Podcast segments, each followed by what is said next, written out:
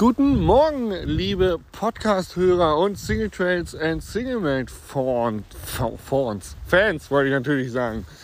Ähm, ja, ich bin immer noch am Hasseln, aber ich habe diese Woche einen ganz besonderen Gast und zwar Timo Pritzel, ehemaliger Freeride Pro, war glaube ich der erste Mensch, der einen Double Backflip gesprungen hat, wenn ich jetzt nicht zu viel versprochen habe.